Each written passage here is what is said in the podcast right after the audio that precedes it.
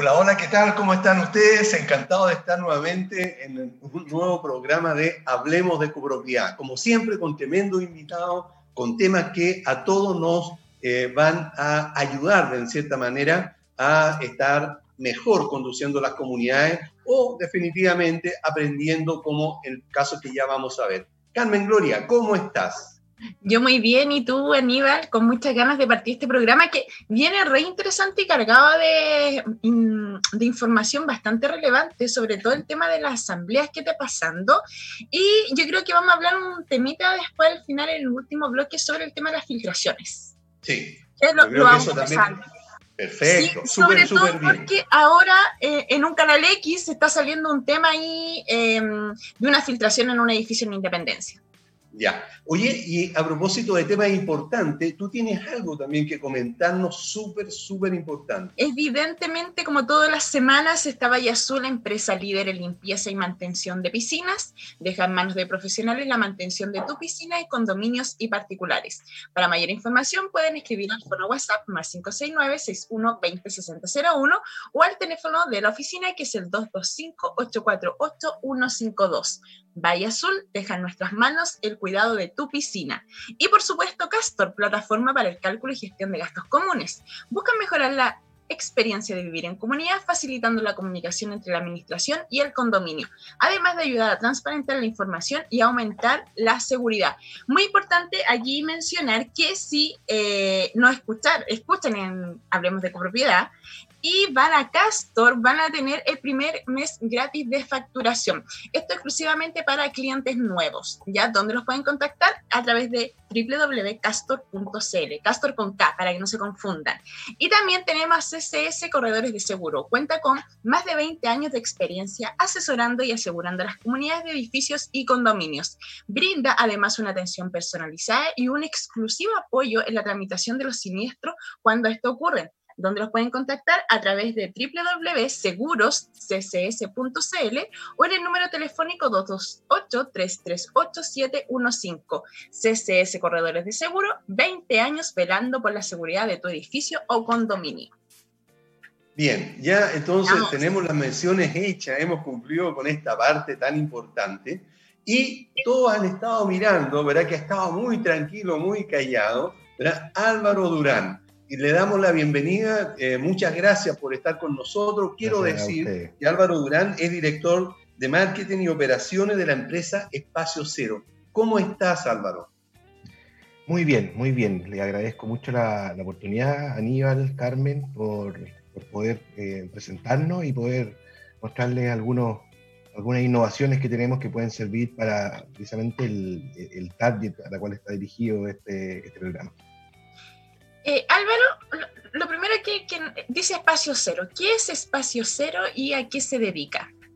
A ver, Espacio Cero es una compañía cuyo objetivo es ofrecer productos y servicios eh, que apunten a la sanitización, a la segregación de espacios y, de alguna manera eh, ayudar a, las empresas, a los domicilios, a que de alguna manera puedan llevar de mejor manera los procesos de confinamiento, los procesos de de desconfinamiento que, ya estamos viviendo, que en muchas comunas ya estamos en fase 3 y así a, la medida que vamos avanzando y se va reactivando las distintas industrias, eh, nosotros entramos ahí con, con distintos servicios, eh, productos para segregar espacios, eh, y en este caso en particular he venido a presentar precisamente uno que apunta a sanitizaciones de, de, alto nivel.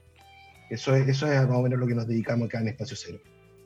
Perfecto. Ahora, eh, hay una parte que eh, ha estado, eh, por lo menos he leído bastante y me encantaría que pudieras explicarlo. Esto que está relacionado con la nanomembrana AG425, que tenemos entendido, ¿verdad? es un producto que pudiera ser súper importante. Sí, a ver, la nanomembrana AG425 básicamente es un líquido sanitizante, ¿ya? Eh, lo que hace esta membrana es generar una cobertura sobre la superficie en la cual se aplica, una, una, membrana a nivel nanométrica, digamos, eh, imperceptible, y que lo que hace disminuye y elimina virus, bacterias y hongos, em, y permite lidiar con un espectro gigante de, patógenos y por supuesto entre ellos está el COVID-19. Eh, esto apunta básicamente a, superficies, no, no, no, es una sanitización ambiental. Eh, y su aplicación es múltiple, desde vehículos, desde ascensores, superficie, en el ambiente, en, el, la minería, en el mundo inmobiliario, en el mundo de la salud. Eh, básicamente porque eh, esta membrana lo que hace es generar una eh, acción continua, que es precisamente uno de nuestros diferenciadores con respecto de otros, de otros productos, como el amonio, eh, como el hipoclorito de sodio u otros. ¿Puede explicar mejor eso, por favor? sí, mira, a ver, primero que todo, un poco hablándote de las características ya más específicas, este producto lo hace interesante por, seis cosas particularmente. Una, como les comentaba, es que al aplicarlo eh, genera zonas bioseguras, ya que eh, elimina el 99,9% de los patógenos, incluido, como les decía, el SARS-CoV-2, eh, algo que está certificado. y una segunda, una segunda característica que nosotros creemos que es de las más importantes es que tiene una eh, acción continua, o sea, está constantemente, todo lo que cae en la superficie 24/7 se elimina. Eh, si uno sobre esa superficie no aplica otro, otro producto o incluso algún tipo de producto de limpieza casero como los multiusos, limpia vidrios, esta nanomembrana puede durar años. Nosotros damos un mínimo, o sea, un máximo de seis meses para tener una referencia eh, para poder establecer algunos, algunos elementos que, incluimos en el servicio. Pero si uno no aplica nada y tampoco algún elemento abrasivo, efectivamente una duración eterna. Entonces eso ya lo hace un, algo que lo diferencia eh, eh, completamente con, con, los servicios actuales, que si bien es cierto son efectivos, matan el bicho, pero una vez que se evapora, la acción en la superficie termina. Eh, otro, punto importante eh, que, tiene que ver con, esto es que también permite eh, el hecho de, que mate todos los patógenos, hace que esa superficie no sea necesaria limpiarlas constantemente. entonces eso también implica un costo en todo lo que es mantención y limpieza de la superficie donde fue, aplicado el producto. Pero Álvaro, me, surge la, siguiente inquietud, porque si bien tú dices que tiene una durabilidad de por años, si es que no aplicamos ningún otro producto, aquí estamos hablando en el fondo de una sanitización eh, casi permanente, ya independiente de la limpieza. Por ejemplo, te voy a dar un ejemplo que es como muy clásico en los ascensores. Uno en el ascensor aplica un producto que es para eh, que esta, este metal tenga mayor durabilidad en el fondo, ¿cómo debiese ser la aplicación? O sea, ustedes aplican el producto en la cabina y después debiese hacerse una limpieza o no, o basta con que la persona del aseo pase un paño húmedo, por ejemplo. Efectivamente, en el caso de los ascensores, que es uno de, los, puntos que estamos atacando, eh, que, son, son puntos de riesgo, digamos, porque tienen un alto contacto, la botonera, el vidrio, las, zonas donde uno se apoya. Efectivamente eh, es tal cual como tú decías, uno lo, uno sanitiza y después para que la acción permanezca en el tiempo, eh, la, persona o la empresa que esté dedicada a la limpieza de aquello edificio bastaría con un paño suave, o más estos paños pueden ser como de microfibra, con agua, eh, para, que esto se, para que esto se mantenga. Nosotros dentro del servicio también contemplamos la posibilidad, por un lado, de eh, hacer un monitoreo previo, de detectar cuáles son los puntos, eh, los puntos clave. Porque, por ejemplo, bajo la misma premisa, esto no puede ser aplicado en el piso, ¿ya? Porque en el piso eh, efectivamente es necesaria una limpieza, la mopa y el, y, el, y el, cloro y eso. Entonces, nosotros primero lo que hacemos es detectar en qué puntos sí se puede, se puede, se puede hacer sin el riesgo de, de que desaparezca. Y después hacemos monitoreo. Eh, vamos monitoreando, dependiendo de los metros cuadrados, se determina cada 15 días, cada un mes, entonces vamos midiendo que la carga orgánica efectivamente sea la menor posible. Entonces, eh, en el fondo sí puede convivir con, con, la limpieza, digamos, pero teniendo ese, ese asterisco, digamos, como, como nota, nota aparte. Tú dices que... Mm, mm, Dale. Ya, tú dices que en el fondo esto, claro, ustedes aplican el producto y después hacen eh, un seguimiento. Si alguien quiere contratar los servicios de ustedes, eh, ¿viene de la mano con, un, con un, proceso de mantenimiento o de inspección continua durante un año? Cuéntanos cómo es el servicio. A ver, todo parte, como te decía, con, eh, con, revisar qué puntos son los necesarios para realizar la sanitización en el caso, por ejemplo, del edificio, el ascensor sí o sí es uno de los elementos que nosotros consideramos al momento de, indicar que, lo necesita. Y de ahí se va viendo las zonas comunes, las manillas, eh, los espacios de, que ocupan el gimnasio, bueno, etc. Una vez realizado eso, nosotros eh, eh, tomamos lo que es la carga orgánica que hay en, cada uno de esos puntos con el luminómetro para efectivamente ver cuál eh, cuál es eh, el, nivel de patógenos que tiene. Posterior a eso, nosotros hacemos la sanitización en los puntos que, determinamos junto a nuestro y después, dependiendo de la cantidad de puntos, vamos haciendo un monitoreo, que puede ser cada 15 días, que puede ser cada un mes, y nosotros lo hacemos hasta 6 meses. Eh, ese es como, independiente que esto tiene una durabilidad que puede ser mayor a los 6 meses, nosotros entregamos ese como, como límite eh, ¿cómo se llama?, en el cual estamos constantemente midiendo la carga orgánica eh, para dar garantías de que el, el, producto está cumpliendo con, con la expectativa que genera, porque como... Dime. Perfecto, pero eh, ¿qué diferenciación podría haber entonces de, de tu empresa o el servicio que ustedes prestan con las sanitizaciones que en general se ofrecen? dos cosas principalmente. Una, eficiencia en el tiempo. El hecho de, que ambos productos, o el nuestro versus el resto que está en el mercado, eh, matan el bicho, eso es cierto. El tema es que el de nosotros tiene una, eh, una efectividad, una, una, durabilidad, digamos, que, que, es constante, que no desaparece, eh, a diferencia de otros líquidos que se evaporan esto eh, es un líquido, pero que finalmente lo que genera es una membrana, es, una, es un, imagínate como un vitrificado que uno, deja sobre la superficie. Eh, y por el otro lado es el tiempo de duración. O sea, efectivamente, eh, esto puede llegar a durar años, si es que obviamente la superficie se trata de, de la manera en la que indica rato. Ok, pero hay, perdona, ¿hay algún tipo de certificación para lo que tú estás diciendo? Sí, voy a hacer una pequeña referencia. Este producto nació eh, hace cerca de 18 años. Eh, nació con la primera epidemia del SARS-CoV-1, que fue en el Oriente Medio, o sea, perdón, en el sudeste asiático, eh, como medida precisamente para, para mitigar un poco la, infección que había ocurrido en ese momento.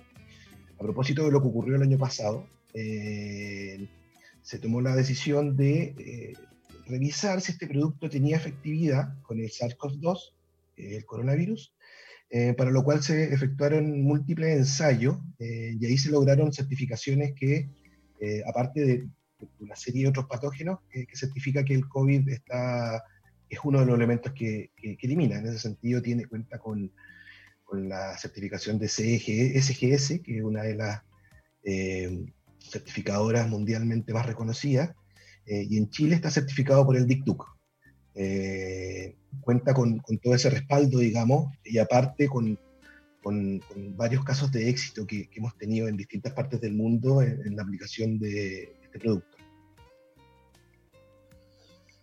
Eh, referente a eso, nos están consultando, Álvaro, si esto está inscrito en la Seremi nos estamos consultando, si es que está en, Chile.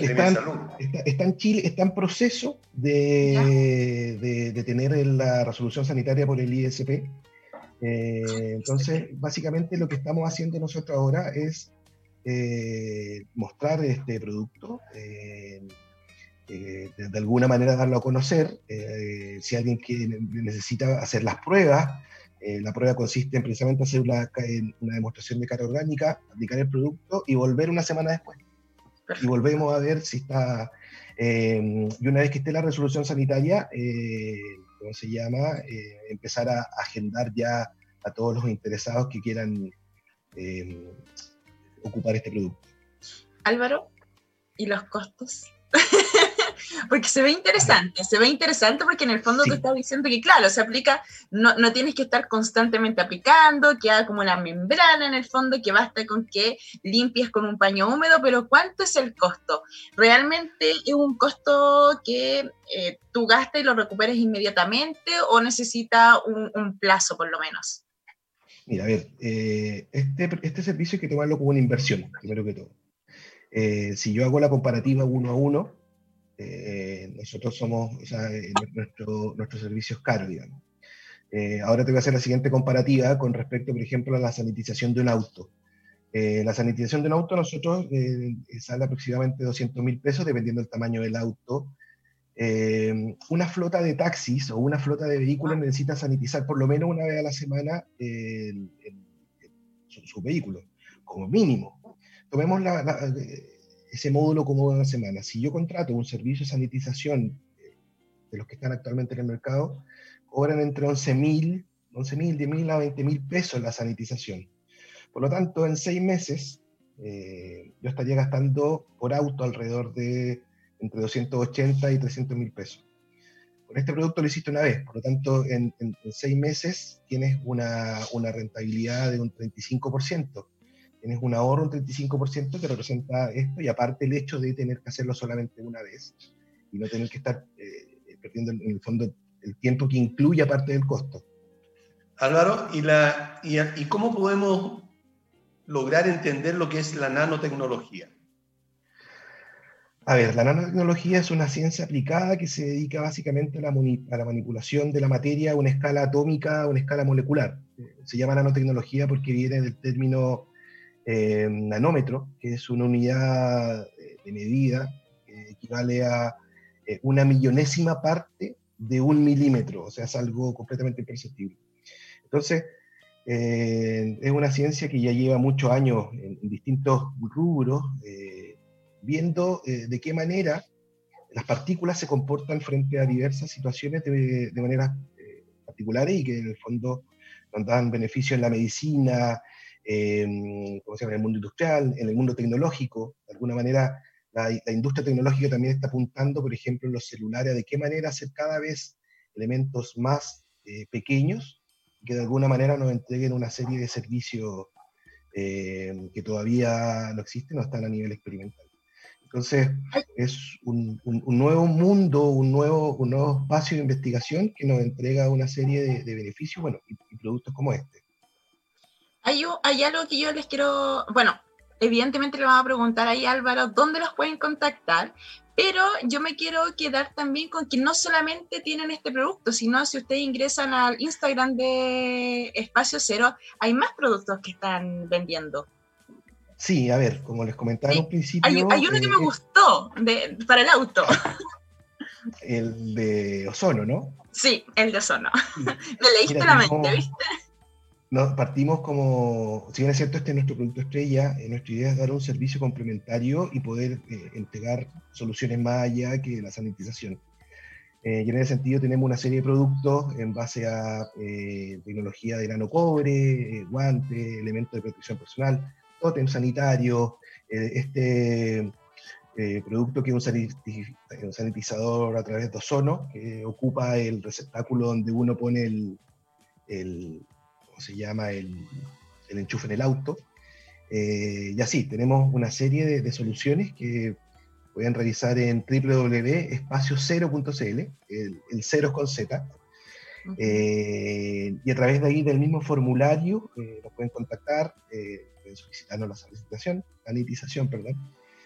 también nos pueden contactar por nuestro mail, que es contacto arroba espaciocero.cl eh, y ahí, aparte de resolver dudas, eh, pueden revisar y pueden, pueden ver qué otras cosas, eh, las cosas tenemos.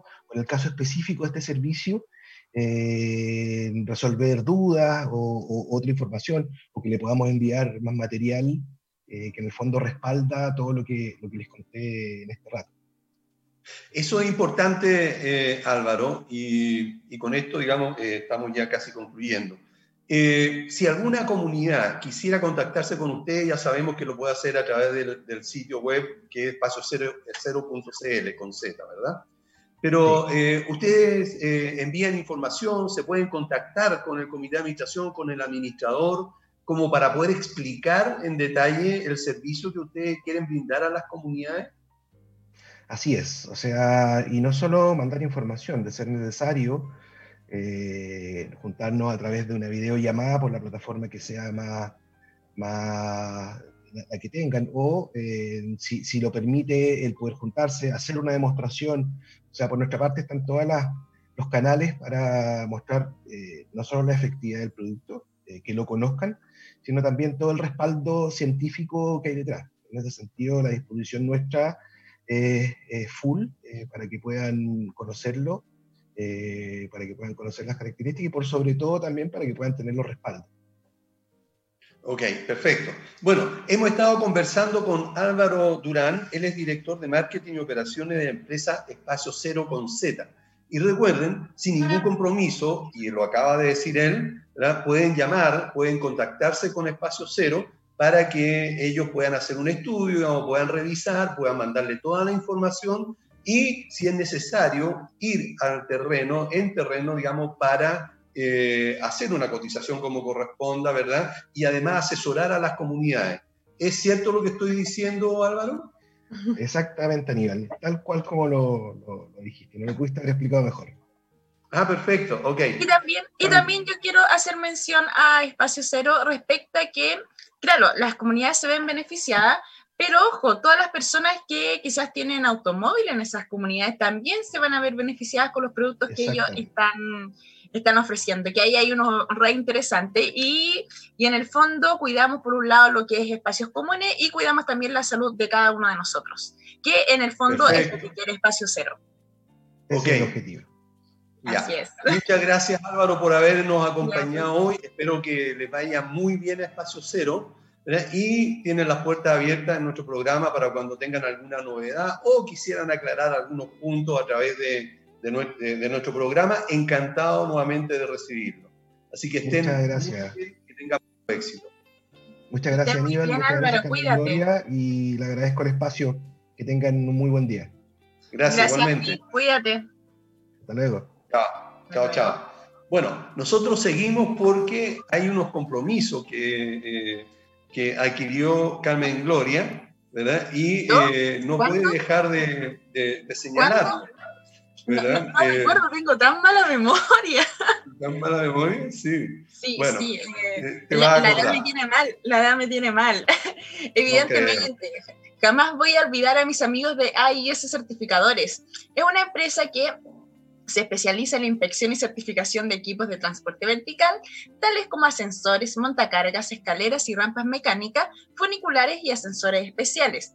Ese certificador está inscrito en primera categoría de certificador en el registro del Ministerio de Vivienda y Urbanismo y además cuenta con una acreditación ISO 9001 que garantiza la calidad, seriedad y profesionalismo de este servicio. Es re interesante que es una de las únicas empresas que está certificada a través de la ISO. Ya eso, eh, yo creo que ahí tiene un gran punto a favor a IS certificadores y también está trabajando con unas normas chilenas, por lo que me enteré en su momento. Eh, ¿Dónde lo pueden contactar? Que es lo más importante en www.aiscertificadores.cl. AIS Certificadores, elevamos tu seguridad, ven y certifica con nosotros. Y también, evidentemente, eh, tenemos a Hermis, estudio jurídico especializado en asuntos legales de condominios enfrenta los problemas legales de tu comunidad con especialistas en copropiedad, cobranza y derecho laboral, donde lo pueden encontrar en www.armis.cl. Armis, soluciones legales para tu comunidad para tus comunidades. Ahora, re importante también, Armis, eh, por ahí me enteré que está trabajando eh, en un sistema que va a estar re bueno. Yo creo, yo creo, y eso espero que cuando ya lo tengan listo lo puedan venir a presentar al programa. Así que más tarde le vamos a preguntar ahí a Juan Pablo. Más tarde, porque luego va a estar con nosotros. Así es, y que va a estar hablando con nosotros algo re importante. Tenemos a ver, ya sufrimos el problema de que no podíamos hacer eh, asamblea en plena pandemia, o más bien visto, porque seguimos con la pandemia, en cuarentena. Evidentemente, ¿esto qué ha significado? Que todo el mundo esté que, que, quiere urgentemente una asamblea. Pero la pregunta es, estamos en distintas fases en varias comunas ¿desde qué momento yo puedo empezar a hacer asamblea? ¿Es legal hacer esta asamblea o no es legal? ¿Se puede convocar una asamblea donde, por ejemplo, en un edificio de 10 departamentos? Podrían hacerlo si están, por ejemplo, en una fase de transición, preparación. Todo esto, evidentemente, quien nos va a responder todas estas inquietudes va a ser Juan Pablo Vargas de armis.cl. Así es. Y bueno, y, luego también... Invitado. Sí, claro. Luego también vamos a tener a Rafael Escobar de Castro, porque hay una situación que se dio. Em, debido a que muchas personas retiraron su 10% de la AFP, entonces queremos preguntar, primero, cómo está la morosidad, que la hemos venido monitoreando como programa desde el comienzo, y también si eh, las comunidades se vieron beneficiadas por ese, ese fondo que recibieron los copropietarios, los que retiraron, digamos, y eh, para ver si se pusieron o no al día en el pago de los gastos comunes. Esa pregunta y otras también vamos a hacer. Eh, tú tienes por ahí, Carmen Gloria, otro papelito que Hablemos de Copropiedad. ¿Lo tienes a mano o no? Espérate, es que no puedo tomar los papeles porque me retaron el otro día que, que necesito una tablet, eso me dijeron. Ah, sí, evidentemente, evidentemente. Y aquí un, un llamado a todos eh, quienes conviven en la copropiedad, tanto administradores, que también pueden venir, ojo con eso, también los estamos apoyando, empresas de servicios que que se relacionen con la copropiedad y proveedores. Y evidentemente si te da, o, cualquier otra empresa como administración, mantenimiento, reparaciones e instalaciones. También si el proveedor o tiene algún producto que quieres vender a los edificios y condominio, también puedes contactarte con nosotros. ¿Por qué? Porque en nuestro programa Hablemos de Propiedad tenemos un espacio que eh, te da, que en el fondo que te da a conocer ¿Dónde nos pueden contactar para tener mayor información de cómo funciona este sistema? a través del fono WhatsApp más 569-44429-404.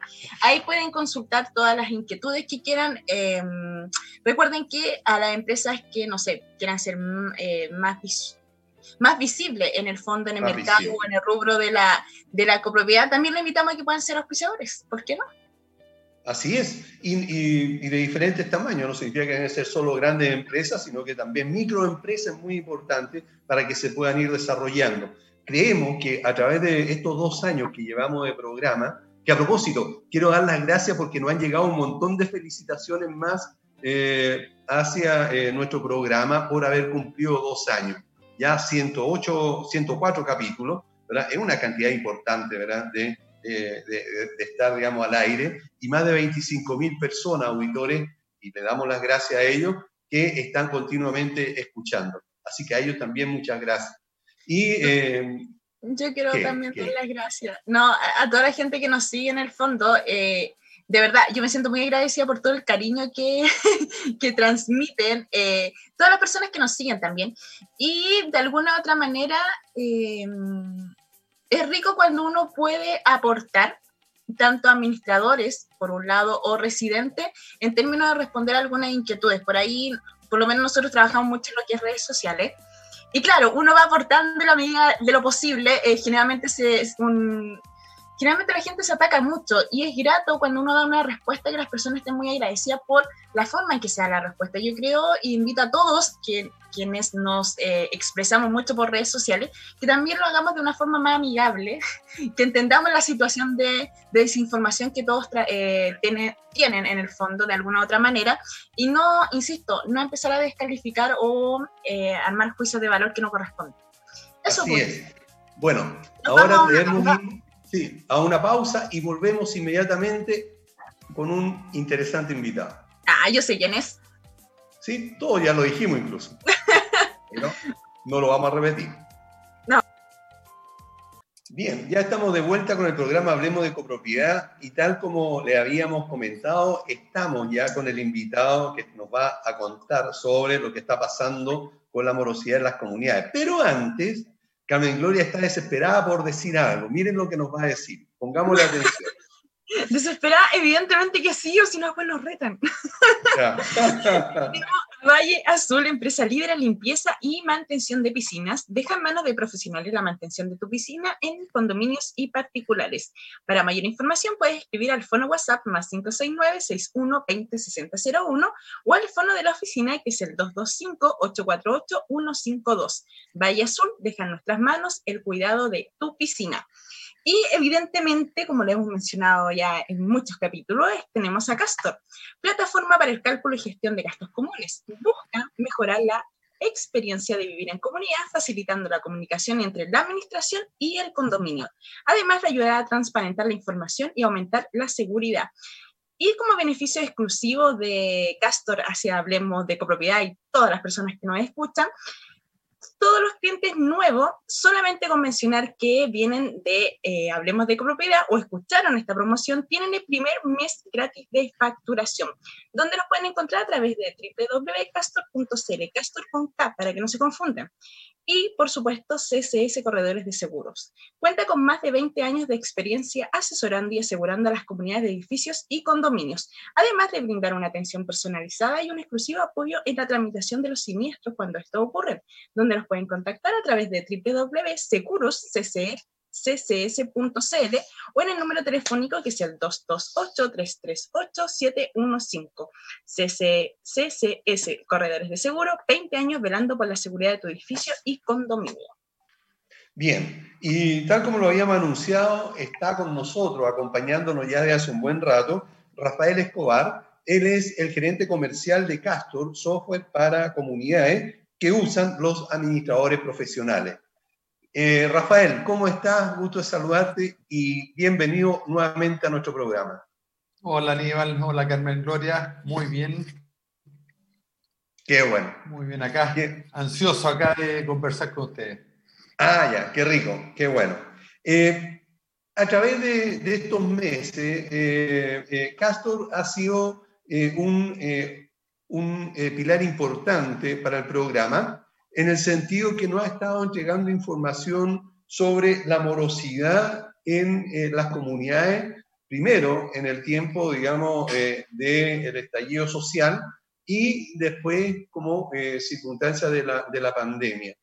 La última vez que conversamos, Rafael, estábamos al borde de una morosidad del 30% de las comunidades. ¿Cómo vamos hoy referente a eso? Mira, es bien impresionante porque luego del, yo diría, el análisis los últimos, el último mes, eh, bajó de forma importante. Yo diría que prácticamente ese mismo 30% que se había disparado eh, volvió a niveles históricos. Eh, por lo tanto, más o menos entendemos que retrocedió ese mismo porcentaje. ¿Qué entendemos por, por promedio histórico? No, la morosidad del orden del 12% es lo que es lo que nosotros tenemos y el, que es lo que hoy día, lo que día vemos los números. Eso significa que bajó un porcentaje tremendo. No, bajó, bajó muchísimo. Yo creo que principalmente por, debe ser un efecto por el 10%, suponemos, digamos, de que de las AFP, del retiro de la AFP, que tiene que haber las personas, me imagino que tendieron a regularizar sus deudas. Pero la, la baja fue importante. Perfecto. Y, Carmen Gloria, perdón, dale. Y, en relación a, esa, a, eso que quizás lo más probable que haya sido que todo lo, lo reciente de alguna u otra manera tuvo el efecto del 10%, y, y, también hemos visto que mucha gente quizás no se ha puesto al día, no ha pagado el 100%, pero sí hay muchos convenios de pago. Yo no sé si han podido visualizar eso, Rafael. Por lo menos lo que tenemos entendido en varios administradores, dada la situación en que es mejor recibir un poco que no recibir nada, y por el otro lado, que está la complejidad en que si se corta o no se corta el servicio de suministro eléctrico, puede también este efecto de hacer convenios de pago que también haya ayudado a reducir la morosidad de alguna otra manera? No es algo que yo lo haya percibido a nivel de plataforma, pero por otra parte también nosotros tampoco no es muy factible de visualizar eso porque finalmente, contablemente, cuando tú recibes el, el pago, y que esta puede ser documentada, eh, Claro, podríamos realizar, no, pero no, no, no, no, visto, no he visto que haya aumentado. Yo lo que he visto es pago gastos, más que pago de gastos comunes, deudas muy acumuladas, que se pueden atribuir, yo diría, dos cosas, o al retiro del 10%, pero también se puede atribuir a eh, muchas comunidades, por ejemplo, de oficinas o comerciales en general, que empezaron a ser utilizadas. Eh, y eso probablemente también hace que eh, o se enteraron de las cuentas o eh, se dieron la obligación, digamos, de eh, ponerse al día justamente porque empiezas a operar.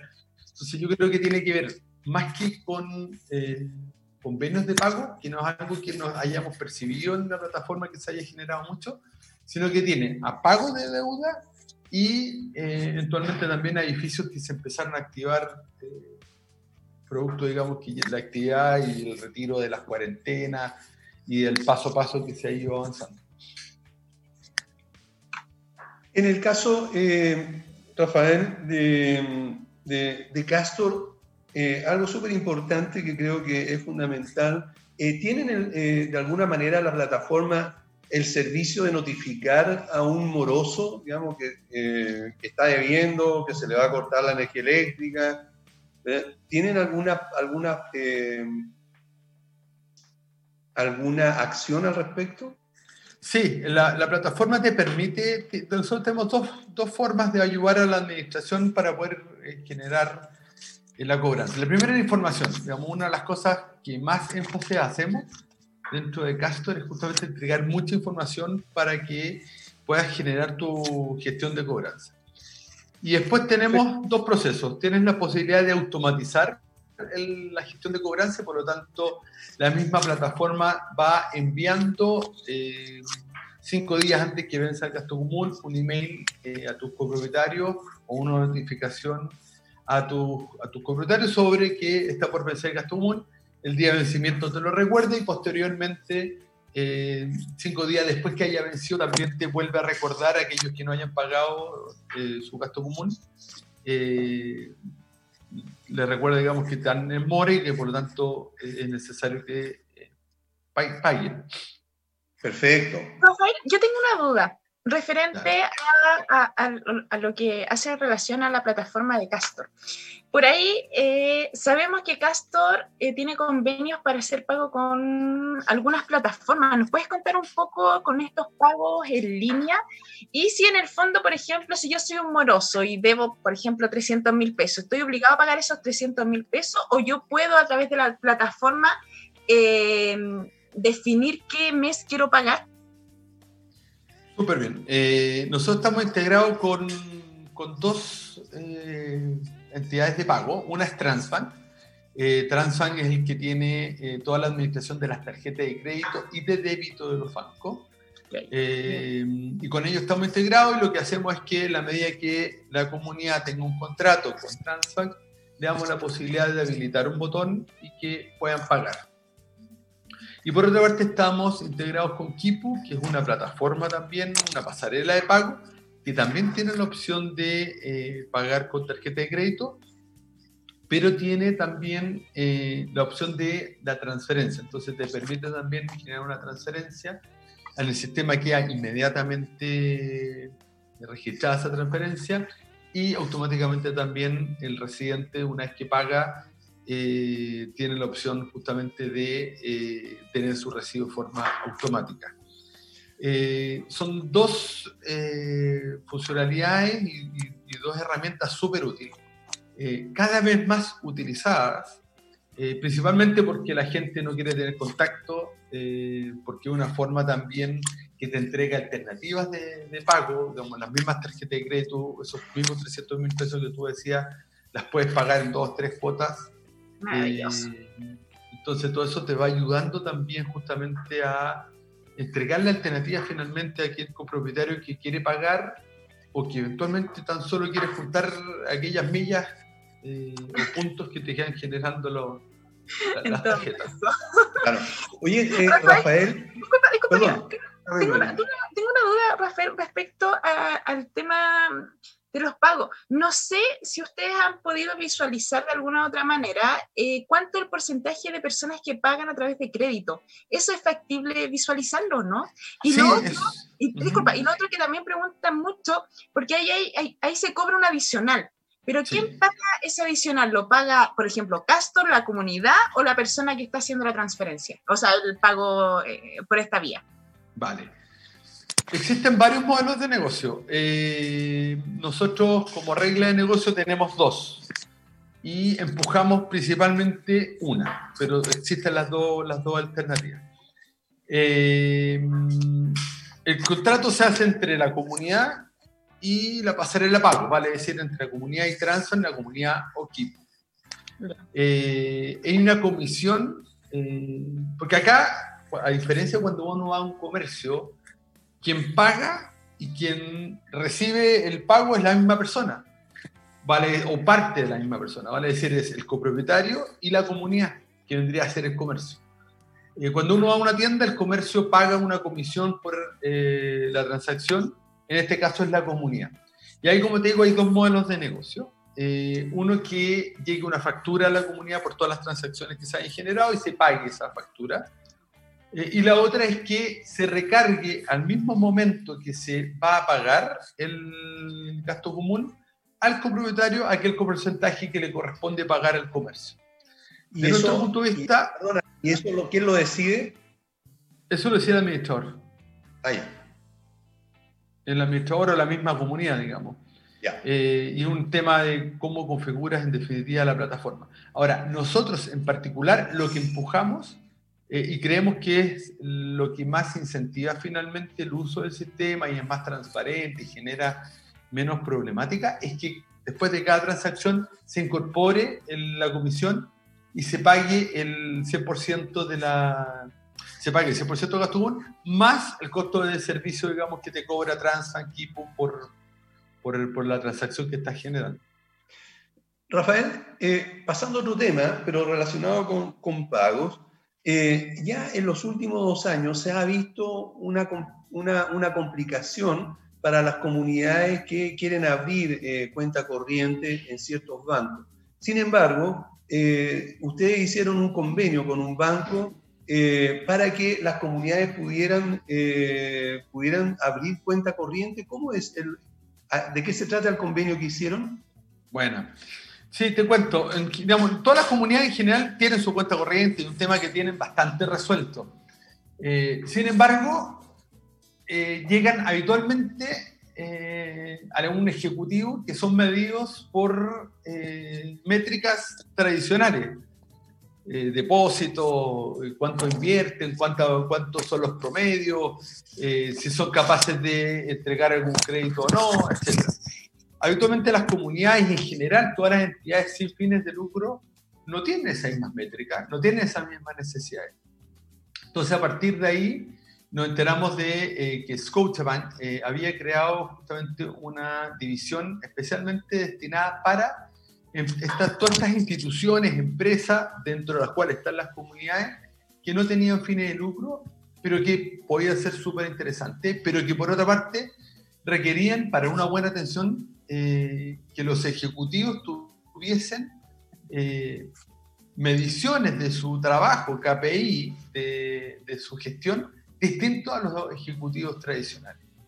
Así que eh, nos acercamos a Scotiabank y efectivamente, como tal como tú dices, generamos un acuerdo.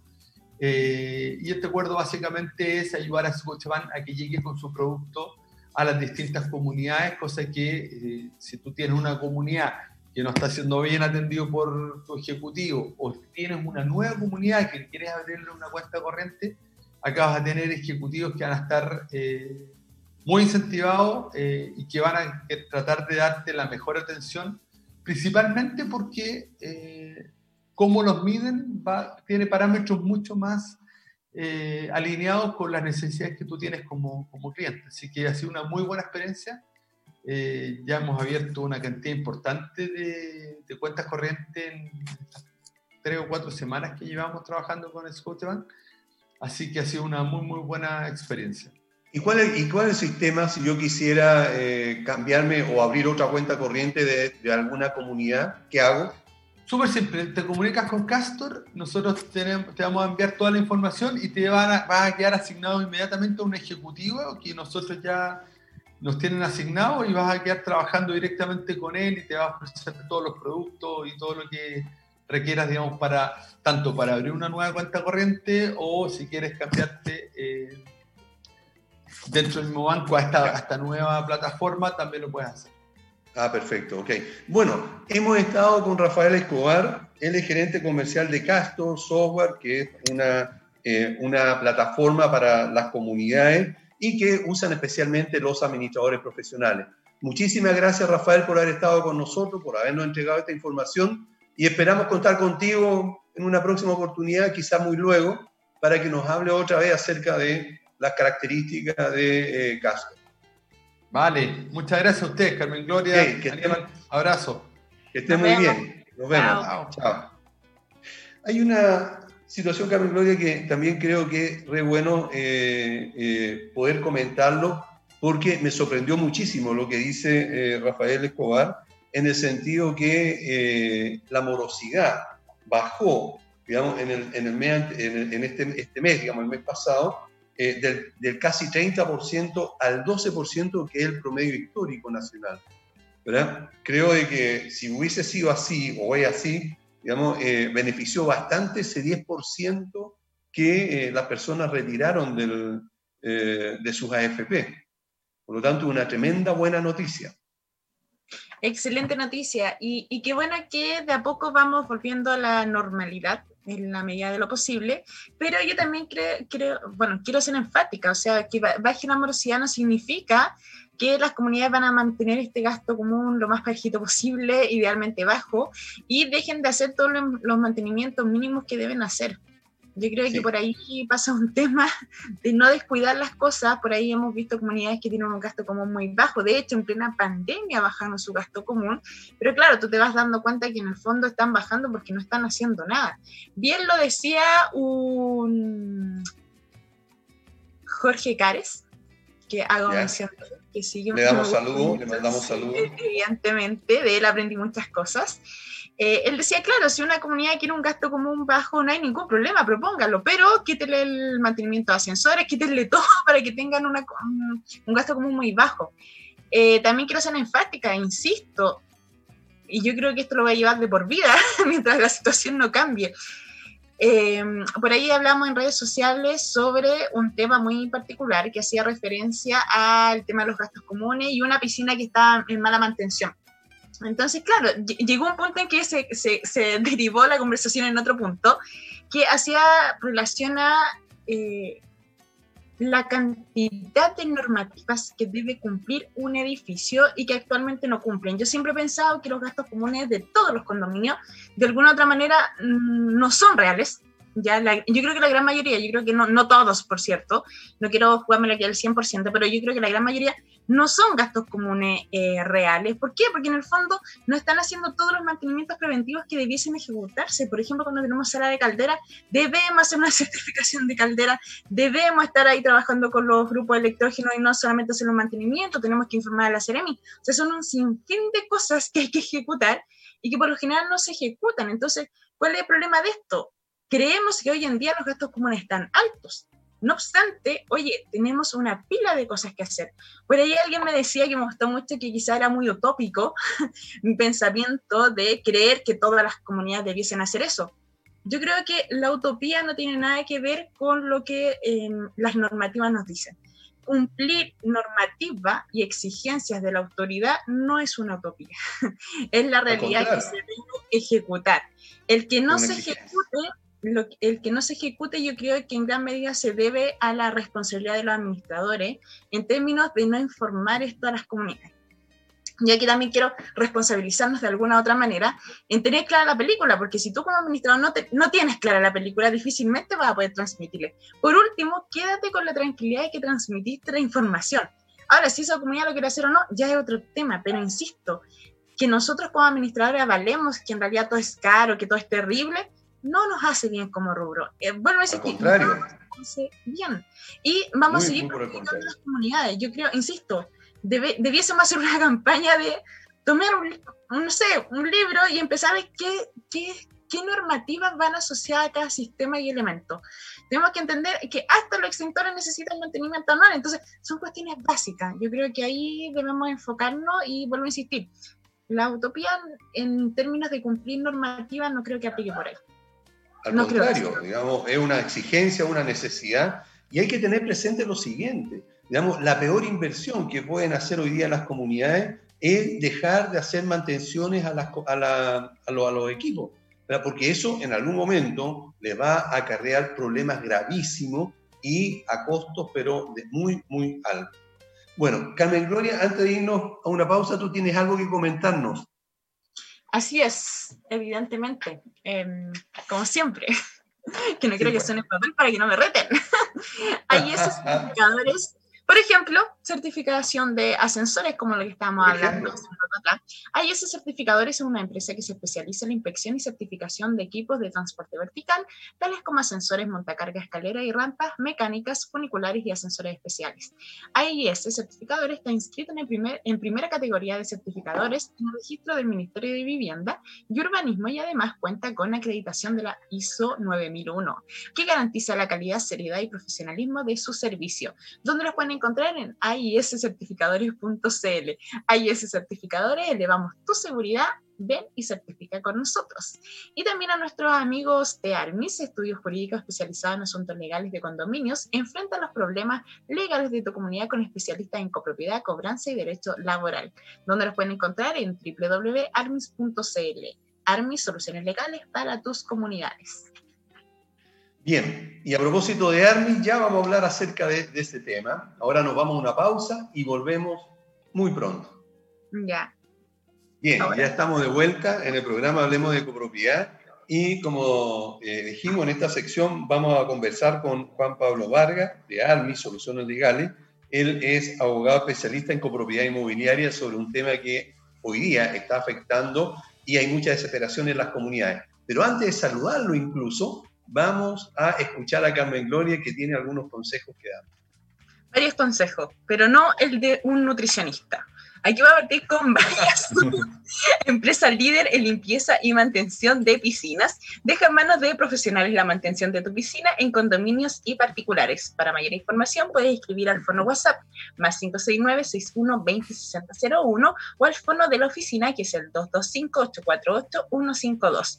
Vaya Azul, deja en nuestras manos el cuidado de tu piscina. Y también Castor, plataforma para el cálculo y gestión de gastos comunes. Busca mejorar la experiencia de vivir en comunidad facilitando la comunicación entre la administración y el condominio, además de ayudar a transparentar la información y aumentar la seguridad. Y como beneficio exclusivo para los, los oyentes del programa, el primer mes de Castor es gratis. Al llamar y decir que escucharon esta oferta en el programa Hablemos de Copropiedad, donde los pueden encontrar en www.castor.cl. CCS Corredores de Seguro cuenta con más de 20 años de experiencia asesorando y asegurando a las comunidades de edificios y condominios. Además, brinda una atención personalizada y un exclusivo apoyo en la tramitación de los siniestros cuando estos ocurren, donde los pueden encontrar en www.segurosccs.cl o en el número telefónico 228-338-715. CCS Corredores de Seguro, 20 años velando por la seguridad de tu edificio o condominio. Bien, y tal como eh, lo hemos estado anunciando, eh, se está dando en las comunidades una, una, serie de situaciones y es por eso que eh, invitamos a, a, a, Juan Pablo Vargas de ARMI. ¿Cómo estás, Juan Pablo? Gusto de saludarte. ¿Estás? Ahora sí. Sí. Hola, Aníbal, Carmen Gloria. Muchas gracias por la invitación, como siempre. Eh, quería, antes que todo, hacer un, pequeño em, comentario de lo que estaba diciendo Carmen Gloria, de que cumplir normativa no es utopía. Eh, y algo ah. que, dijiste tú, Aníbal, de que, complementaste que es una exigencia. Y, estoy plenamente de acuerdo. O sea, la, normativa no es utopía, es exigencia. Eh, y por tanto debe cumplirse. Y el problema de las comunidades es que el gasto común eh, no siempre refleja lo, real. Y cuando refleja lo real, es lo que es. O sea, muchas veces no se puede bajar porque hay mínimos legales que se tienen que cumplir y que no se cumplen. eh, y está mal en el fondo. Entonces, bueno, ojalá que se, se vaya masificando la idea de que eh, podemos tenerlo como eslogan, como cumplir normativa no es utopía, es exigencia. Oye, sí, me gustó, sí, porque es que ahí por ahí, por ahí alguien dijo es utópico tu comentario. sí. Bueno, pero bueno, gracias por la invitación. Sí, empezamos, empezamos serio, ¿ah? O sea, aclarando, ¿verdad? digamos, de su visión, digamos, jurídica, digamos. Eh, bueno, eh, justamente eso es lo que necesitamos, Juan Pablo. Hoy día eh, no hemos visto eh, enfrentados a las comunidades con una serie de exigencias de diferentes tipos. Y una de ellas que es por diferentes situaciones. Primero, porque algunos integrantes del comité ya están aburridos porque esta situación de pandemia ha traído conflictos serios a las comunidades, a muchas. Eh, otros que residentes que ya también a raíz de la intolerancia eh, quieren hacer cambios, quieren saber qué es lo que ha pasado eh, en este tiempo y a pesar de que se les han hecho reuniones virtuales para informarles, a pesar que se les ha mandado información, ellos quieren asamblea. Entonces, primero, eh, preguntarte, ¿se pueden hacer asambleas hoy día? muchos han hablado de las asambleas virtuales, ¿verdad? ¿Es factible hacer asambleas virtuales? entendemos que por ahí eh, se, ha, digamos, se ha explicado mal o se ha usado mal el término asambleas virtuales y eso ha confundido a algunas personas. ¿Qué nos puedes decir tú acerca de hoy día eh, en esta situación de, pandemia para las comunidades? Sí, mira, bueno, es una, una historia larga quizá, eh, podemos partir con, con lo principal al principio de la pandemia, obviamente hubo muchas dudas eh, respecto de cuál era la limitación de personas que se podían reunir en espacios privados, en espacios públicos. Hubo, de hecho, directrices desde distintas entidades, del Ministerio de Salud, del gobierno mismo, eh, de vocería de gobierno, etcétera, en donde se daban números que no necesariamente cuadraban. Ya a veces hablábamos de 50, a veces hablábamos de 10, eh, y en definitiva no, no, no estaba tan claro. Ya, lo que sí teníamos claro es que eventualmente la pandemia constituía algún tipo de afectación o, de, o podría generar problemas en la salubridad de las comunidades. Y a partir, como lo conversamos de, en su minuto, en, acá mismo en el programa, eh, a partir de esa posible afectación a la salubridad, nosotros podíamos determinar que no era prudente hacer asambleas de manera presencial unido a que existían distintos organismos, entidades que estaban diciendo que eh, no se podían reunir más de 10 personas, 50 personas, etc. Entonces, al principio estábamos hablando de un tema de salubridad y un tema de limitación de personas. Y bueno, el tiempo ha pasado, eh, la pandemia ha avanzado, ya muchos quizás nos estamos acostumbrando un poco al tema y estamos perdiendo un poco el miedo también, no sé si eso es bueno o malo, pero estamos perdiendo el miedo a, a salir o a reunirnos siempre cuidando con o, teniendo los cuidados necesarios, obviamente, con mascarilla, con distancia, etcétera, eh, pero existe una mayor disposición a salir. Entonces, en ese contexto, en un contexto un poco más libre, también la normativa se ha ido eh, ordenando eh, y tenemos, por ejemplo, este, este paso a paso del gobierno que establece pasos específicos que, que dicen relación con la cantidad de personas que se pueden reunir en espacios públicos o privados. ¿ya? Y esa debiera ser la directriz principal en este minuto, ¿ya? Y es una, es una, una, una directriz muy variable. Eh, cuando tú me preguntas, Aníbal, si es que se puede o no, te, tengo que dar la misma respuesta, o la, típica respuesta del abogado, que es depende. Depende de, de, distintos factores. Eh, y uno de ellos es la fase en la que se encuentra la comunidad. Eh, hay cinco fases. la primera fase es cuarentena directamente en cuarentena no se pueden realizar asambleas porque no se pueden efectuar reuniones de ningún tipo, ¿ya? En este minuto la mayoría de las comunas en Santiago y la región metropolitana, y bueno, también en, regiones, eh, están en fase 3. Y en fase 3 sí existen posibilidades de eh, generar asambleas eventualmente. Entonces, no sé si quieren que las revisemos eh, o, les comento el tema de las asambleas virtuales. Como... Primero veamos, revisemos lo que digamos, está relacionado con las fases porque eso va a aclarar también a muchas comunidades la situación más real. Vale, mira, existen, como te decía, cinco fases. La primera es cuarentena, directamente no se pueden realizar asambleas. La fase 2 permite que se reúnan 20 personas en lugares abiertos y 10 cerrados. La fase 3 es preparación, que es la que se encuentra en la mayoría de las comunas, al menos de la región metropolitana, permite la reunión de 50 personas en lugares abiertos y 25 encerrados. La fase 4, que es la que viene, apertura inicial, permite 100 en lugar abierto, 50 cerrados, y la apertura avanzada, que ya es la última en el fondo, cuando existen mucho menos casos, eh, son 200 personas en lugares abiertos y 100 cerrados. O sea, podríamos decir que en la fase 3 existen ciertos indicios de posibilidad de realizar asambleas ordinarias, ¿ya? Sí, perdón, pero, pero para aclarar algo, si estamos hablando de que en una, en una fase se puede, digamos, hasta 100 personas, eh, eh, en un espacio abierto, pensemos en un condominio, ¿verdad? A lo mejor en el parque o en la... pero, pero tiene que haber una distancia, o si es en una, en, en una sala, ¿verdad? Con menos personas, tiene que haber un mínimo de distancia entre cada uno. ¿Cómo es eso? Claro, bueno, tiene, tiene que ver también con, con lo que te comentaba de, de, de que depende. Eh, porque si bien la comunidad puede estar en la fase 3, también depende de las características propias de la comunidad.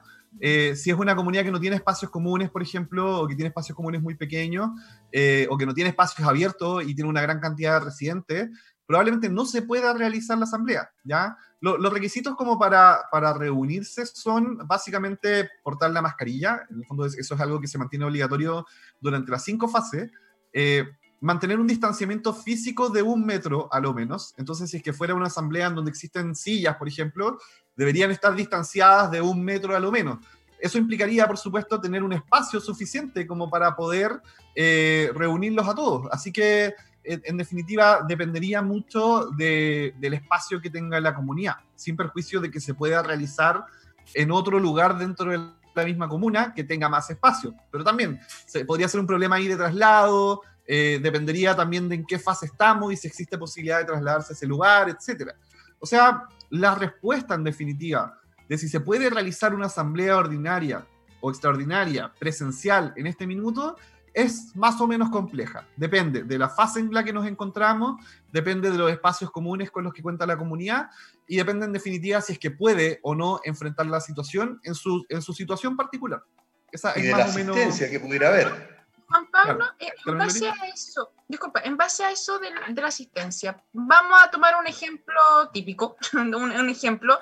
Tenemos una comunidad de 100 personas, eh, sabemos que la asamblea no va al 100% de los asistentes, quieren llamar a una asamblea ordinaria, la están exigiendo, tenemos las condiciones ambientales para que se pueda generar esa asamblea, porque quizá hay una plaza muy grande donde todos pueden estar con este metro de distancia. ¿Qué pasa si yo cito una asamblea y llega 53 personas. En rigor, solamente se puede juntar, y estamos en fase 3, ya para que vamos con la idea principal. ¿Qué pasa si sobrepaso el límite de lo que la autoridad sanitaria me indica? ¿Esa asamblea se podría suspender? ¿Se debería suspender? ¿Cómo, se trata? Porque, claro, en el fondo no siempre el 100% va, pero se puede dar que vayan más de lo que teníamos presupuestado. Claro, en ese caso, eh, pese a que no está regulado, sí tenemos una norma especial que limita la cantidad de personas que se pueden reunir. ¿ya? Y en ese sentido, eh, si es que se sobrepasa, debiese suspenderse la asamblea o establecerse algún mecanismo para que permanezcan 50 personas a lo menos, ¿ya? Eh, o, como máximo. Entonces, eh, o, o, unos le dan poder a otros para que permanezcan en la asamblea o directamente se suspende. Nosotros en su minuto también habíamos conversado otras posibilidades de hacer asambleas, por ejemplo, que, que, se hiciera una reunión virtual y que luego se hiciera una asamblea en donde se firma el acta, eh, o que se separen en, partes y que en el fondo luego se reúnan solo para firmar, etcétera. O sea, en el fondo existiría... Eh, Juan Pablo, perdón, eso mismo, ¿lo puedes explicar, digamos, más detalladamente, por favor? Sí, claro, o sea...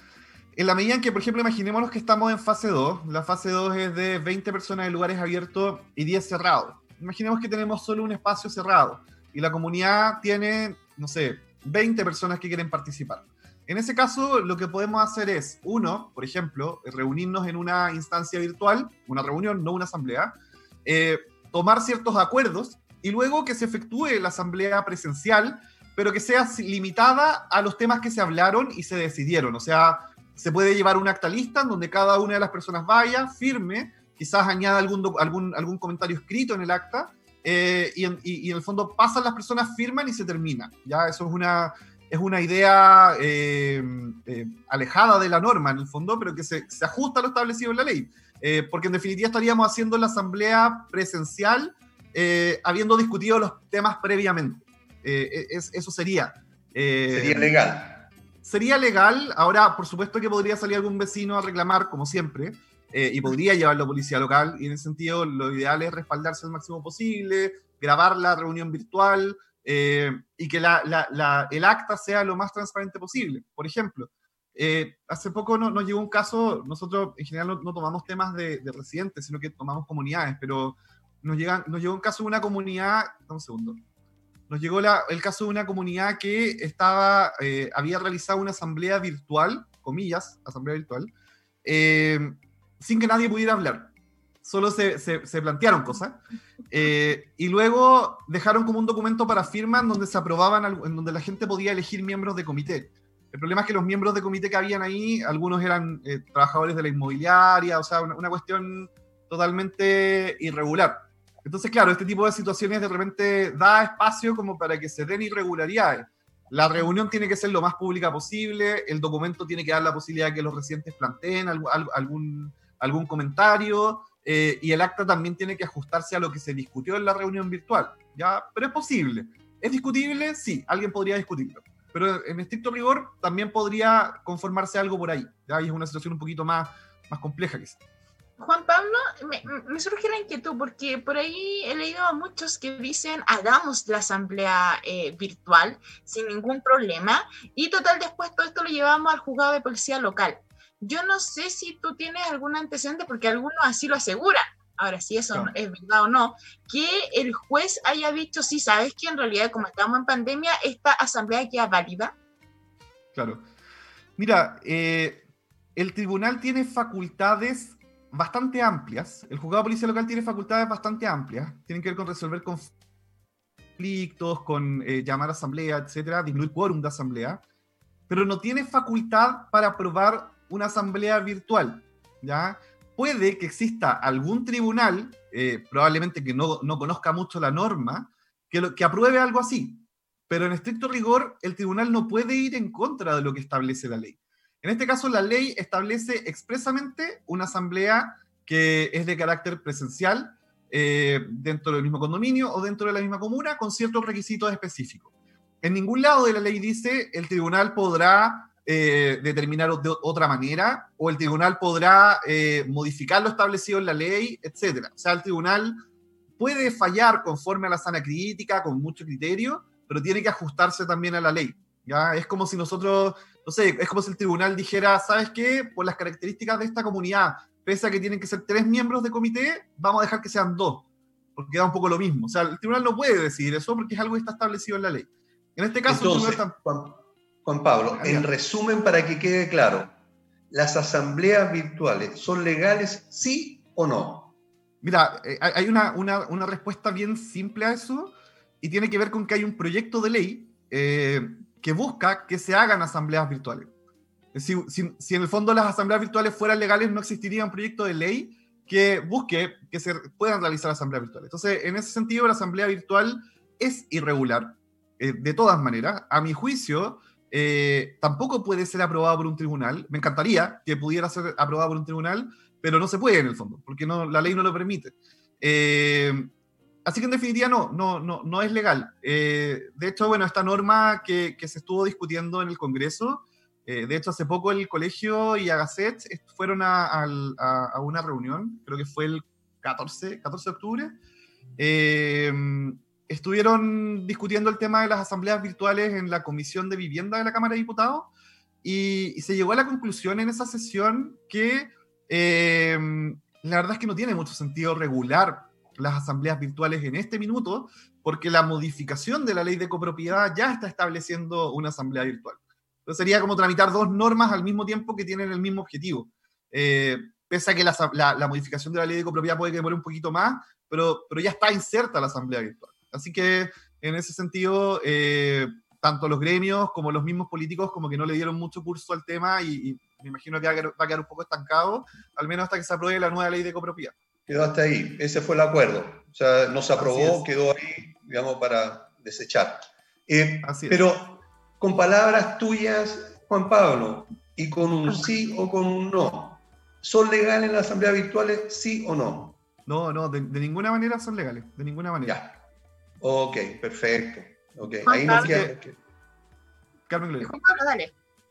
No, eso, o sea, a modo de resumen, eh, quería, quería hacer un pequeño comentario de las asambleas presenciales y de, y de, de por qué depende también. Eh, pese a que la ley establece la posibilidad de reunión de cierta cantidad de personas, no hay ninguna normativa expresa que diga que las asambleas se pueden o no realizar. Por tanto, estamos al final tomando normas de diferentes lados. Tenemos una norma que dice que se pueden reunir una cierta cantidad de personas. Por el otro lado, tenemos la ley de copropiedad y su reglamento, establece que hay ciertas obligaciones de, mantener la salubridad en la comunidad, de administrar de parte de la administración, eh, y por tanto, de acuerdo a las características de cada comunidad, un administrador podría decir, ¿sabes qué? Yo considero que no es prudente realizar una asamblea, porque podría generar perjuicios a la salubridad de la comunidad, sin perjuicio de que se dan las condiciones como para, para, para reunir a X cantidad de personas. Eh, ¿No estaría faltando a la ley al no estar haciendo la asamblea en el, dentro del año? A mi juicio, no necesariamente, porque eh, tienes una normativa que te está diciendo que eh, hay limitaciones en el fondo. Eh, y la misma ley de copropiedad está estableciendo esta obligación de cuidar la salubridad de la comunidad. Entonces, es, bastante relativo. Yo entiendo que hay que hacer una asamblea a lo menos una vez al año, y eso también es norma, en definitiva. pero en este caso estamos hablando de una norma especial que tiene que ver con pandemia. Entonces, eh, por supuesto que, tiene mayor fuerza y que tiene que ser considerada. Ahora, en otras palabras, Juan Pablo, en otras palabras, el comité de administración y el administrador no sería sancionado por un juez de policía local por no haber hecho una asamblea durante este tiempo de pandemia? Mira, con, el juzgado de policía local podríamos esperar cualquier cosa, pero el, el, tribunal, conforme a la sana crítica, eh, no debiera amonestar o, no debiera generar ningún, ninguna, o debiera entender en el fondo eh, que la comunidad lo hizo por una razón específica que tiene que ver con el cuidado de la salubridad y con normativa especial que está limitando la cantidad de personas que se pueden reunir. Eh, así que, en el fondo, estamos, como siempre, y lamentablemente por mala normativa, sujetos al criterio de tribunales, pero bueno, no, no, no, queda otra. Lo que, lo que sí tienen que tener claro los administradores es que eh, se ha abierto la posibilidad de realizar asambleas en la medida en que se encuentren en una fase específica y las personas que asistan eh, no sean superiores a lo que establece esta, esta normativa. Siempre y cuando tengan los cuidados necesarios, verifiquen que todos vayan con mascarillas, que se separen de un metro eh, y eso, básicamente. ¿ya? Carmen Gloria. Juan Pablo, te quiero quitar más minutos de tu tiempo, eh, si te puedes quedar un ratito más con pues. nosotros, porque hay una inquietud que también está relacionada a las facultades que puede tener este administrador en temas de salubridad. Y eh, nos vamos a enfocar a qué pasa con el cierre de los espacios comunes. Mucho se habló al inicio de la pandemia de que era necesario cerrar por un tema de salubridad, pero ¿qué pasa ahora que estamos abriendo ya las fases? Hay más fases, ¿debiese mantenerse esta restricción o no? Esos detalles te los vamos a pedir a la vuelta de comerciales. Vale. Y nos vamos ahora entonces a una pausa, ¿verdad? Bien, ya estamos de vuelta nuevamente con el programa Hablemos de Comunidad en esta última parte. Agradecemos a Juan Pablo Varga que haya aceptado quedarse un rato más, a pesar de que tiene un montón de cosas que hacer. Todo porque se lo pidió Carmen Gloria, quien tiene algunas consultas que hacer. Pero antes de hacerla, eh, tenemos un compromiso eh, que cumplir Carmen Gloria tenemos que hacer mención a nuestros auspiciadores, sobre todo el pues. que viene en, unos minutos más.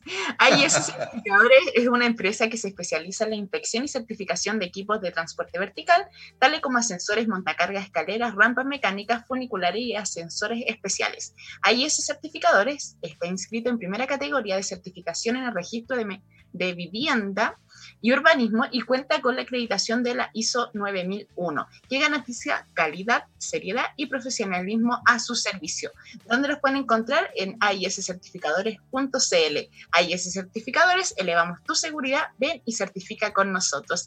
Y también tenemos a Armis estudio jurídico especializado en asuntos legales de condominios. Enfrenta los problemas legales de tu comunidad con especialistas en copropiedad, cobranza y derecho laboral, donde los pueden encontrar a través de www.armis.cl. Armis, soluciones legales para comunidades. Estamos. Juan Pablo. Juan Pablo. yo, te quería molestar con una, con una pregunta que, que está surgiendo todos sabemos que en algún momento, cuando partió el tema de la pandemia, teníamos que mantenernos en nuestras casas, en nuestros departamentos bien encerrados y evidentemente restringir lo que era el uso de las áreas comunes. Por ejemplo, teníamos juegos infantiles que se cerraron los juegos infantiles, se cerraron los quintos y también eh, salas multiuso, podemos tener salas de cine, sauna, un sinfín de salas que eh, existen en los edificios, sobre todo en los edificios. Ahora, ¿qué pasa? Ya este, este tema de cuarentena, tal como dijiste tú, la gran mayoría de las comunas ya están en fase de preparación. Pero ¿qué pasa? ¿Es recomendable seguir con este cierre temporal que es por un tema de prevención y enfocado en la salubridad o ya se puede empezar a utilizar? ¿Y qué pasa si esa administración y comité de administración decide no abrirlo? ¿Está cometiendo un acto ilegal o no? Vale, bueno, un, poco similar a lo anterior, pero acá hay ciertas variantes. Eh, depende también. Eh, por ejemplo, pensemos, pensemos en las piscinas. Eh, todavía no tenemos ningún instructivo, ninguna normativa o nada que diga si es que efectivamente se puede o no abrir las piscinas. Ya es algo que, viene, viene en el corto plazo. pero podríamos considerar que las piscinas son un foco de contagio bastante amplio, ya pese a que tiene, tiene elementos eh, que, matan el virus, por ejemplo, el cloro del agua. Eh, se ha dicho, sobre todo en, medios internacionales, que, mm, que, claro, no hace, hace que, que, el virus en el agua misma no, no, no, se transmita.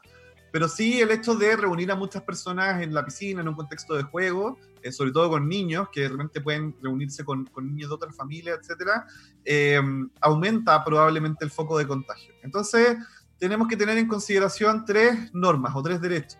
Uno, el derecho a la propiedad. En ese sentido, los residentes, claro, por supuesto que pueden hacer uso de sus bienes comunes, etc. Eh, otra cosa es el tema del, del paso a paso, en donde eh, se establecería una limitación a esa propiedad y que por tanto no se podrían generar focos de reunión de una cierta cantidad de personas dependiendo de eh, la fase. Y tres, la copropiedad que tiene que ver con eh, la afectación a la salubridad. O sea, el hecho de que eh, independientemente de que se reúnan o, de que esté permitido una reunión de una cierta cantidad de personas, el, lugar específico podría generar problemas de salubridad. ¿ya? Entonces, mi recomendación es eh, revisar esos puntos dependiendo de la zona.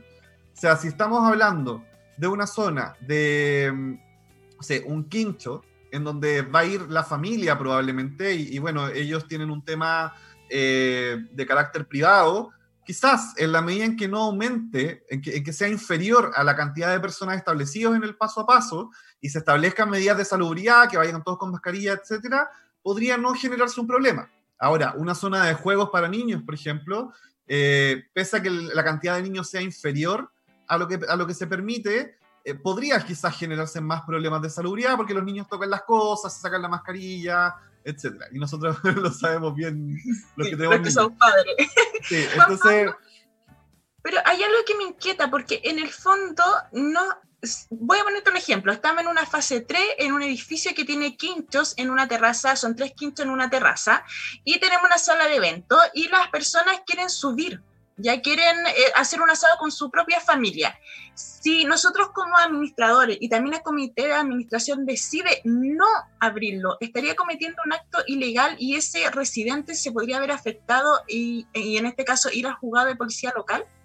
Mira, mientras exista una justificación razonable, no debería haber problema. En la medida en que la administración dice esto se justifica a partir de esto y lo hago por mis facultades de administración y en pos de mantener la salubridad de la comunidad, no debieras tener problemas. Ya sabemos que los juzgados de policía local son un mundo y que podría variar dependiendo del tribunal, pero en estricto rigor, acá hay una facultad que es la de administrar y de mantener la salubridad de la comunidad. Así que a mi juicio, no debería haber un problema. Ahora, distinto sería un administrador que diga, eh, ¿sabes qué? No, no se puede nada, absolutamente nada. Eh, ¿Por qué? Porque sí, porque yo lo digo, porque soy el administrador, etc. O sea, eh, a lo mejor un administrador considera que el quincho eh, no tiene los medios adecuados como para mantener la salubridad y por tanto lo mantiene cerrado. ¿ya? Y a mi juicio está bien, porque la ley de copropiedad lo establece, establece la facultad de administrar los espacios comunes, de mantener la salubridad. Pero es, muy relativo y depende del caso a caso. Por eso mi, consejo es revisar la zona específica, eh, revisar el, si, si, se dan las condiciones como para que se reúna una cantidad de gente o que se pueda controlar. Eh, y luego en definitiva ver eh, que, que, se cumplan, ¿ya? Pero, pero depende mucho de la zona en particular. Al menos hasta que no tengamos eh, comentarios que sean oficiales, por ejemplo, el tema de la piscina, los juegos, etc. Perfecto. Ok, bueno, estamos con Juan Pablo Vargas de Armi Soluciones Legales. Él es abogado especialista en copropiedad inmobiliaria. Ya todos lo conocemos, ¿verdad? Y eh, una autoridad en esta materia. Queremos darte las gracias, Juan Pablo, por habernos acompañado, haber extendido, eh, digamos, tu, tiempo con nosotros, pero eh, consideramos muy valioso eso por, la, por las consultas que te estamos haciendo. Y esperamos nuevamente tenerte lo más pronto posible porque tenemos cerca de un millón de preguntas más que hacerte. Oye, muchas gracias por la invitación, Aníbal, Carmen Gloria, Radio Hoy. Eh, hace poco estuvimos haciendo un, análisis de jurisprudencia del tema del corte de suministro eléctrico y salieron temas bien entretenidos, así que les propongo que para, algún día, algún programa futuro, eh, revisemos el corte de suministro, pero a partir de la jurisprudencia, que está, uff, entretenísimo, así que se los dejo como tema por si, por si, les interesa, sí. Comprometido. Ya nos ponemos de acuerdo. ¿Te parece, Carmen Gloria? Lo dijiste. Pero esta vez va a ser culpa tuya. Eh, ¿Ah? Juan Pablo, va a ser culpa tuya. Sí, sí, sí. ¿Verdad? Tú lo propusiste. Sí, bien, vamos a tomar. Que ojo, que es un tema bien complejo todavía. ¿Se puede o no se puede? Por ahí hay gente que amenaza, que dice que la ley dice que no se puede cortar. Y claro, da para mucho. Lo, hemos conversado acá mismo, pero, pero, pero revisamos la jurisprudencia completa, o sea, nos dimos vuelta a toda la norma eh, o sea, todos los tribunales, y, está, está, bien interesante, porque hay, hay, hay, incluso criterios erróneos de tribunal, está bien entretenido, como para, exponerlo al día. Ya, cerrado el tema. Ya, pues. muchas gracias, que te vaya muy bien. Nos vemos. Gracias, Pablo. Chao. Bueno, Carmen Gloria, ¿se pueden hacer asambleas virtuales, sí o no? No, ver que no. Ya, ok. Y lo dijo claramente, ¿verdad? Eh, Juan Pablo. Juan Pablo no se va con rodeos.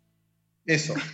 Al final quedó absolutamente claro que no se puedan, pero sí hizo algunas recomendaciones de, eh, como, eh, de reunirse virtualmente, reunirse, digamos, en una, digamos, en, sesiones informativas vía, vía plataforma o como sea, de manera virtual, y eh, el comité de administración puede haber tomado eh, nota de, eso y ellos aprobar, digamos, eh, los acuerdos que se hayan tomado como reunión, no como asamblea, y hacer un acta. O seleccionar a algunos de los residentes para, o propietarios, perdón, para que vayan a una pequeña asamblea que puede haber en su lugar y allí entonces se oficialicen los acuerdos que se pudieron haber tomado en la asamblea ordinaria. Eso podría ser alguna fórmula como para ir solucionando esta gran necesidad que hoy día se crea en las comunidades de asistir a asamblea.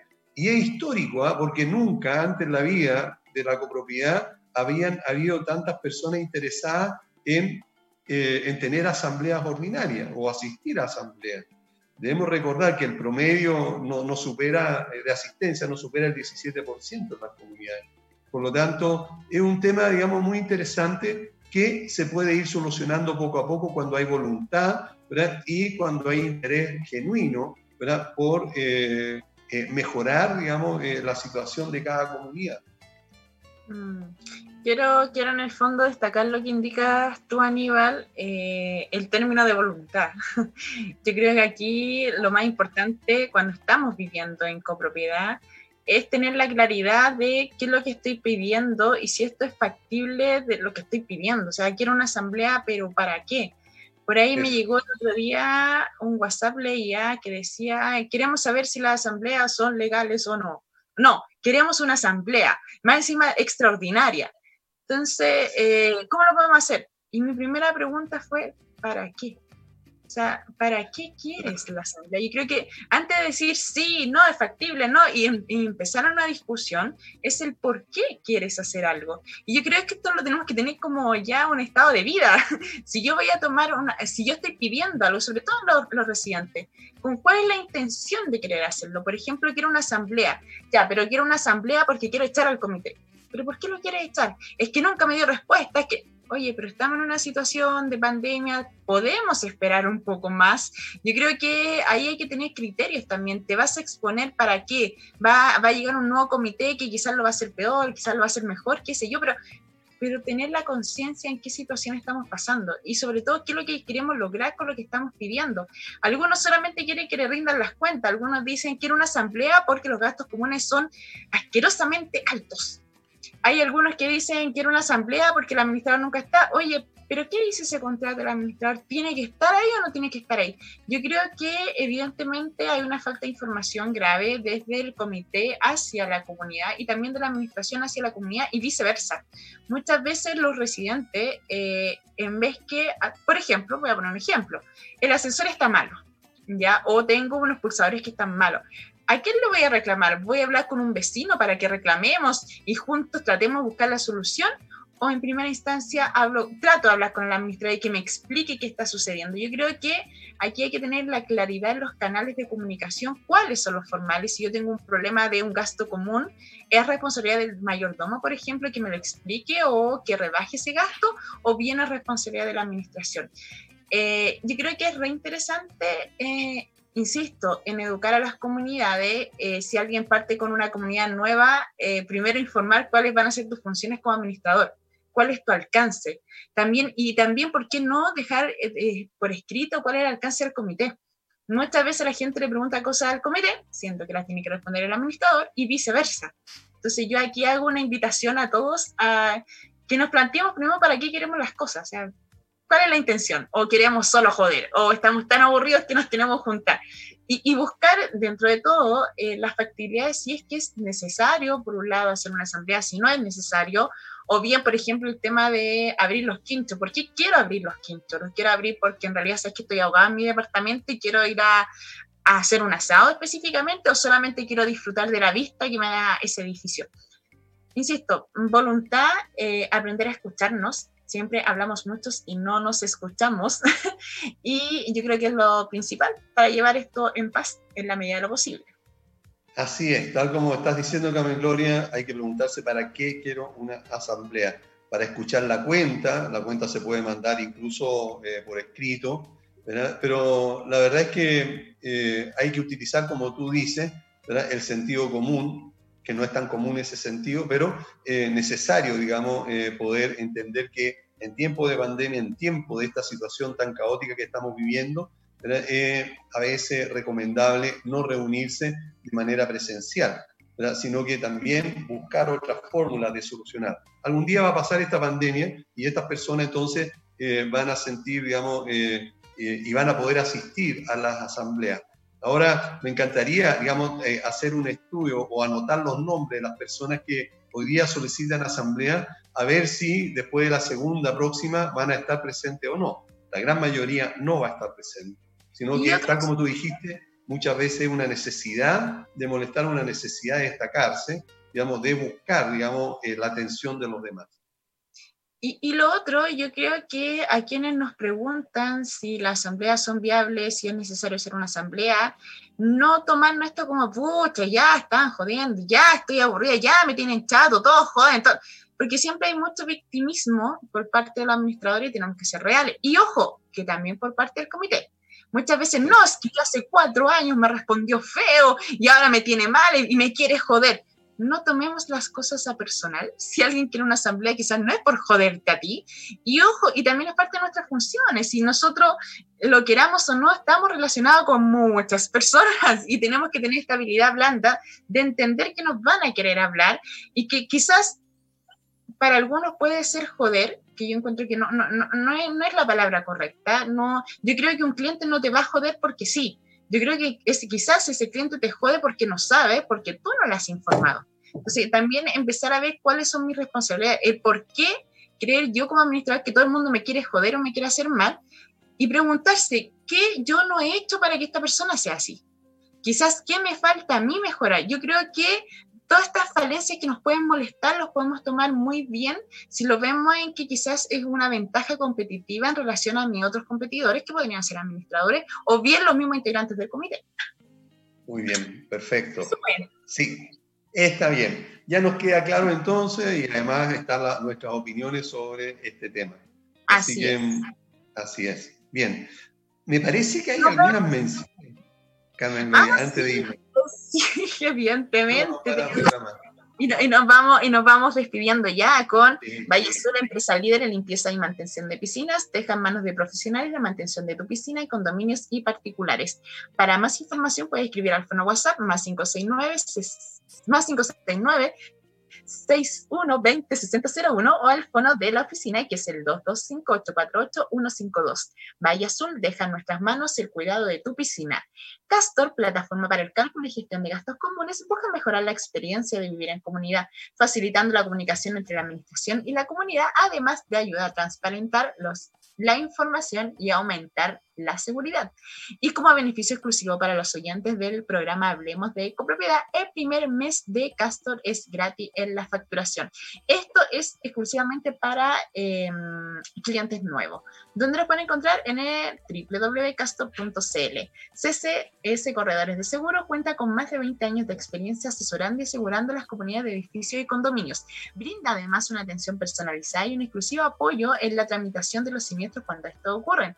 Además, CCS cuenta con 20 años velando por la seguridad de tu edificio o condominio, donde lo pueden encontrar en www.segurosccs.cl o en el teléfono 228-338-715. Bien, ahí estamos ya eh, con todos nuestros compromisos listos. Eh, les damos las gracias a todos por habernos escuchado, por haber estado presentes en este programa y nos vemos el próximo jueves. Que estén todos muy, muy bien. Nos vemos. Chao. Chao.